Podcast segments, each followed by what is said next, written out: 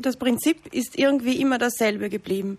Es geht um Gefühle, es geht um Liebe und da ist der Mensch wahrscheinlich nicht mehr so vorsichtig und er vergisst, dass es eigentlich um einen Vertrag geht, dass auf der anderen Seite eine Firma sitzt, die Gewinnaussichten hat, die das nicht äh, kostenlos macht. Aber trotzdem, meine Erwartungen sind hoch. Die Online-Seiten, die werben mit kostenlosen Registrierungen. Da geht man davon aus, dass man vielleicht sogar kostenlos diesen Dienst in Anspruch nehmen kann erwartet sich sehr viel, wie gesagt, und man vergisst den ganzen rechtlichen Teil. Und es ist einerseits ja auch ganz traurig, dass eine Verbraucherschützerin über Liebe sprechen muss, und mhm. zwar aus rechtlicher Sicht. Wir machen oft ein krasses Beispiel, denn es ist leider so, wenn ich einen Partnervermittlungsagenturvertrag unterzeichne, dann muss ich mindestens genauso vorsichtig und informiert sein, wie wenn ich eine Versicherung kaufe. Mhm. Das heißt, ich muss mir die allgemeinen Geschäftsbedingungen ansehen, ich muss schauen, wie sieht es mit dem Rücktrittsrecht aus, wie sind die Bedingungen, was kostet das Ganze. Also die Gefühle stehen natürlich im Vordergrund. Es geht geht um Gefühle, aber nicht der Agentur gegenüber, sondern ich habe ja ein Ziel, eine Partnerin oder einen Partner zu finden. Betrifft das hauptsächlich Männer eigentlich? Ja, ich muss sagen, circa 90 Prozent der ganzen Anfragen, die wir in diesem Bereich haben, die kommen von Männern. Und aber, ich gehe davon aus, dass die Dunkelzahl in diesem Bereich sehr hoch ist, dass sich nur ein kleiner Teil der Personen, die da betroffen sind, bei uns melden. Aber einsam sind ja nicht nur die Männer. Das heißt, die Frauen entweder suchen gar nicht oder haben andere Kanäle, ich weiß nicht. Oder sie finden leichter online. Mhm. Das können wir nicht sagen. Wir haben irgendwie den Nachteil, dass sich bei uns nur solche melden, die eben negative Erfahrungen mit diesen Agenturen haben, sei es online, sei es offline.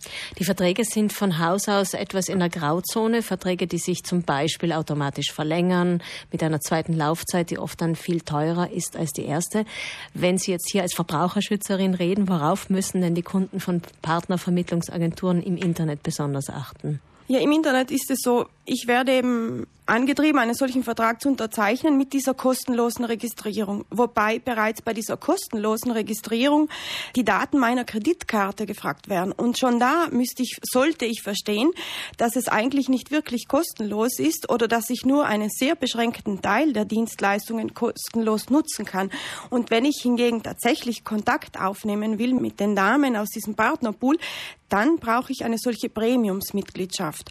Und die kostet auch 600 Euro im miał, Aber wenn ich mir die Bedingungen ein bisschen ansehe und sehe, dass es zum Beispiel Mitgliedschaften zu drei Monaten gibt, dann kann ich ja entscheiden, nur drei Monate mich einzuschreiben und einmal zu schauen, wie funktioniert das Ganze. Bin ich damit zufrieden oder soll ich mir besser eine andere Seite anschauen? Mhm. Und ganz wichtig, diese Verträge verlängern sich eben in den meisten Fällen automatisch und dann sollte man so schlau sein und sich diese Kündigungsfrist auf dem Kalender notieren.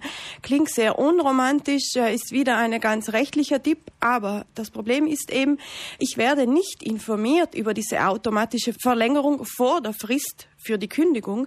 Deswegen in den meisten Fällen verschlafe ich es, dass ich kündigen kann mhm. und bekomme dann einen zweiten verlängerten Vertrag, der meistens noch teurer ist als der erste Vertrag.